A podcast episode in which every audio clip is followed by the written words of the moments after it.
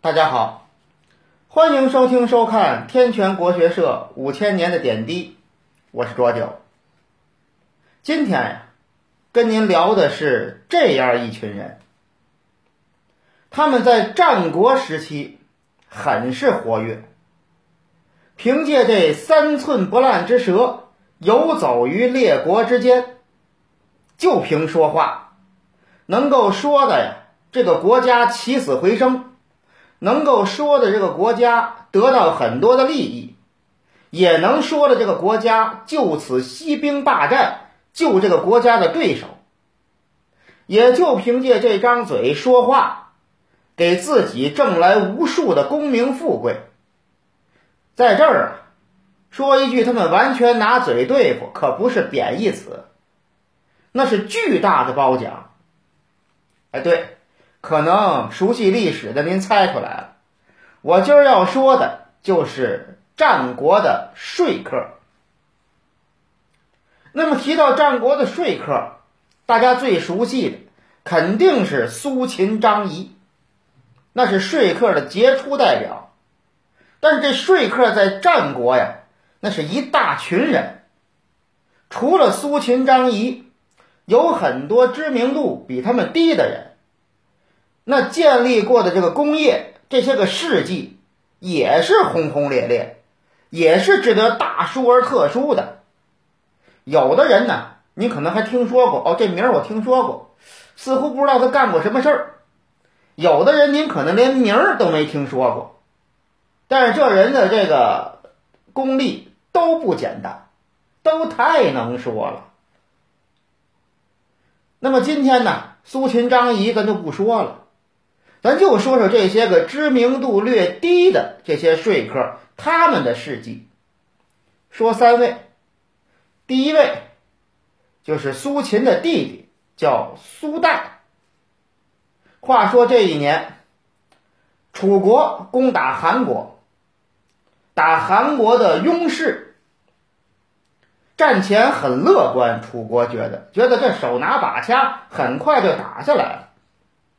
没想到五个月没打下来，但是韩国坚守了五个月，他这个后勤补给也出现了窟窿，跟不上，怎么办？国内解决不了，就伸手找周天子要，找当时的周赧王要粮草，要补给，要各种器械，给我。各位，周赧王那叫周天子啊！这要在当初，还别说西周初年，就是西周末年，那都是只有诸侯向周天子进贡的份儿，还敢伸手找天子要东西，你活腻歪了你！但是，这就叫此一时也，彼一时也。这会儿的周天子那叫落魄的凤凰不如鸡呀！不但没人给他进贡了，还有人伸手找他要，他还不敢不给。就这样落魄的地步，周赧王这个很不知所措，很难办。不给惹不起，别看韩国，这是战国七雄里最弱的一个。但是也不是周赧王能惹得起的，给吧，自己还挺穷，没人进贡，地盘就这么点儿了，所以怎么办？哎，苏代来了。苏代跟周赧王说呀：“说您放心，我去跟韩国说，不但让他们不找您伸手要东西，还得把他们的高都城贡献给您。”周赧王一听，什什什什什什么？您别说给我一高都城，姿势让他们不找我要东西，我就感您大恩大德。苏代说：“您请好吧。”去韩国了。到了韩国，见了韩国的相国，就跟这韩国相国说呀：“说现在楚国攻打你们韩国的雍氏五个月了，他们的后勤补给也很紧张了，说话就坚持不下去了。”但是这个时候，如果让他们知道你们韩国也难以为继了，扛不住了，那么就会助长他们继续攻打雍氏的决心，觉得再坚持一下就打下来了。这会儿你们应该向楚国展示说，我们的后勤力量还很强，供应还很充足，而你们伸手找周天子要东西，等于是暴露了你们后勤补给跟不上的事实，那么你们就助长了楚国继续打下去的雄心壮志，你们的雍氏就危险了。韩国相国一听有道理，那得了，听您的。我们不找周天子要东西了。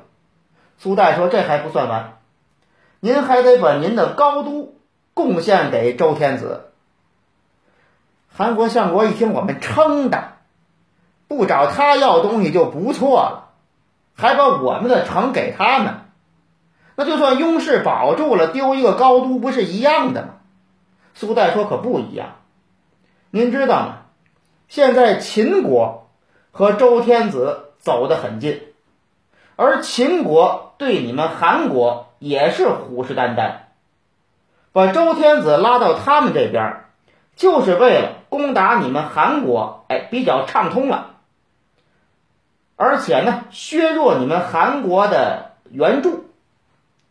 而你一旦把高都进贡给周天子，周天子又要了的话，那么秦国就会认为，说是韩国。和周天子关系密切，你们是一波的，那秦国就会很生气，就会断绝跟周天子的联系，等于把周天子这个周朝成周王姬这一块儿，就直接呀推到了韩国的你们的怀抱里面，你们就连在一起了，你们连在一起呢，秦国就不敢小视你们，也就不敢轻易的出兵攻打你们。您明白我的意思吗？韩国相国一听有道理，有道理，同意了。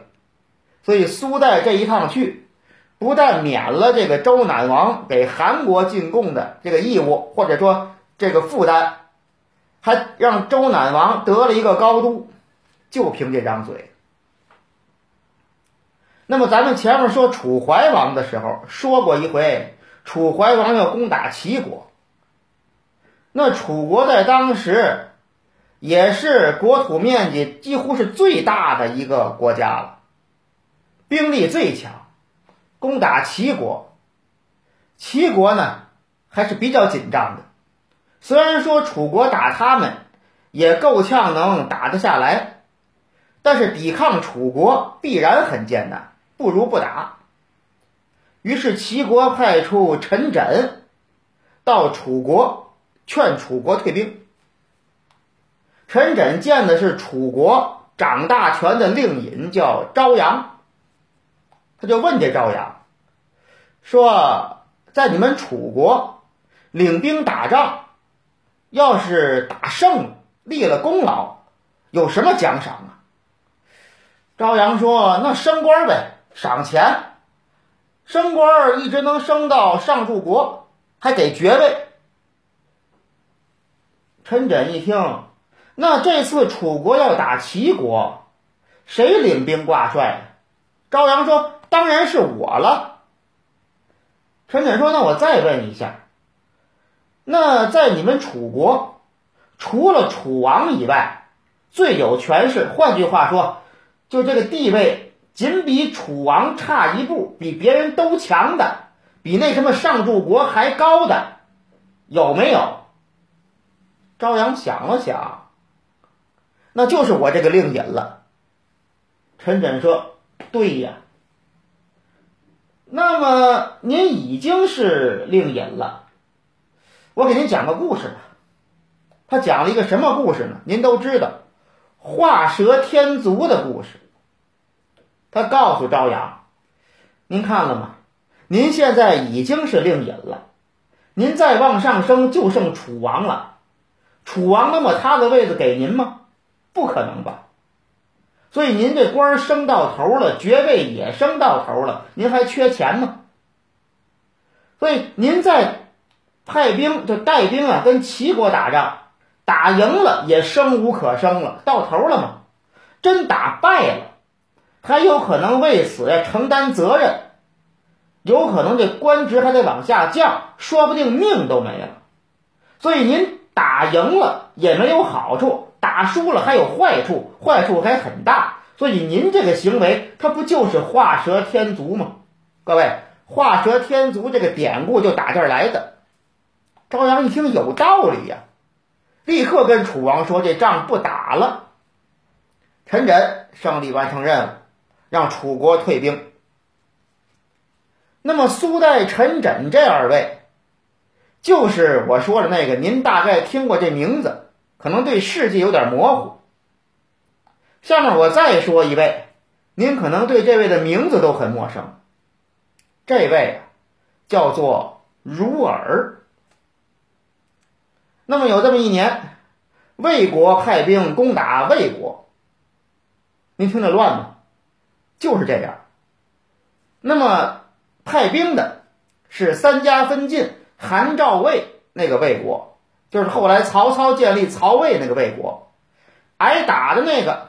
就是我前面说了什么，宣姜嫁过去，魏夷公好贺，那个魏生的魏，那个魏国，那个魏国在春秋前期几乎是数一数二的强国，到了战国真不成了，只有挨打的份儿，那是日薄西山呢，根本扛不住那个魏国，眼瞧着没辙了，这如尔。跟这魏国国君说，说这么着，我出使一趟魏国，啊，反正是那个魏国吧，然后让他们退兵，我还让他们把领兵攻打您的那个成陵军给免了职，您看怎么样？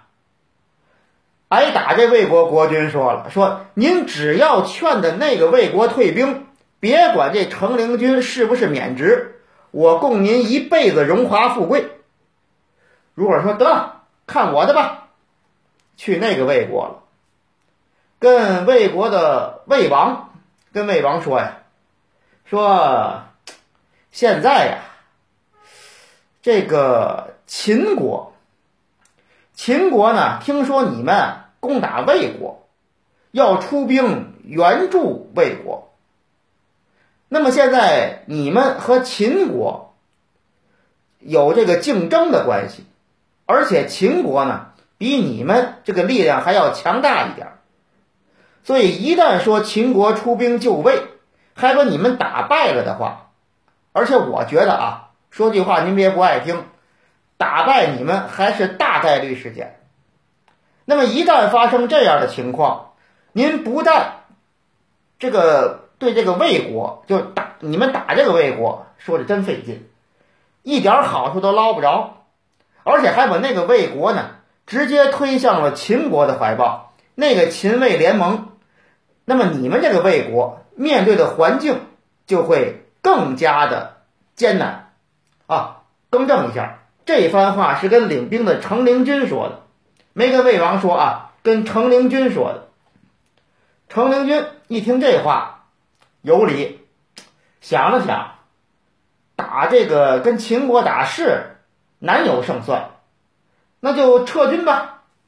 说我马上跟我们大王说，说就撤军。谢谢先生您，谢谢呀。如儿给他下套呢。如儿这边跟程陵君说完了，然后转过来就去见了魏王，说：“其实魏国呀，就你们打那个魏国，眼瞧着就要投降了。”就要把他国库里所有值钱的金珠宝贝都拿出来，来奉献给您。但是为什么没有给您呢？因为他们觉得在您这个魏国呀，您这个大王可能不能真正的掌权，权力不一定掌握在您手里，所以他们要把这些个宝贝献给真正有权、说话管用的人。那么他们认为谁说话管用呢？这事儿您看，一会儿谁找您来说，说咱们退兵吧，那说明一问题，那个魏国觉得他在你们国家是掌实权的人物，那些金珠宝贝就都给了他了。说完，如尔就走了。他前脚走，程灵军后脚进来找魏王，说：“大王，咱们退兵吧。”呵，赶的这叫一个寸。魏王一听，得，那如尔先生刚走，刚说完你就往枪口上撞，行啊，直接把程灵军就给免了。所以您看了吗？这就是战国的说客。那么战国之后呢？这个说客几乎就销声匿迹了，也有一些，但是很少了，成不了什么气候。那么这个说客的余波就波及到西汉初年，什么陆贾、厉生，他们也是出色的舌辩之士，那就是继承的战国说客的传统。但是到他们这儿，基本就到头了。而这战国的说客的事迹，记载在这一部《战国策》里，写的非常的精彩。我也总结了一下，就我觉得说客这个技巧啊。我觉得大概是这样的，他跟你说话的时候，他不是上来说你说的不对，如何如何，你的想法错了。他呀，领着你走，从你的想法出发，然后给你推导，用他说话的技巧，说着说着说着说着，让你自己发现，按照你的想法往前走，这条路走不通，真的假的不知道，至少他能。在这会儿就让你相信你这路走不通，按你的方式走，然后怎么办？他又给你说一条路，然后呢，他又开始说的天花乱坠，也是别管真的假的，是不是能实现，至少在当时，他会让你觉得按照他给你设计这条路，比你自己想那条路要强得多，不但能走通，而且收获大大的。所以就这样，完全站在对方的角度，好像就是替对方着想一样。至于是不是不知道，反正你至少让他觉得你是站在他的角度出发，替他来谋划事情。这也叫换位思考，也叫将心比心呐。我说过那评书王阳明，王阳明的心学的关键也是这个换位思考、将心比心。各位，这个很重要。想要跟对方交流，站在对方角度想问题，这是一个事半功倍的金钥匙，我是这么觉得。那么战国的说客，咱们就说到这儿，谢谢各位，再见。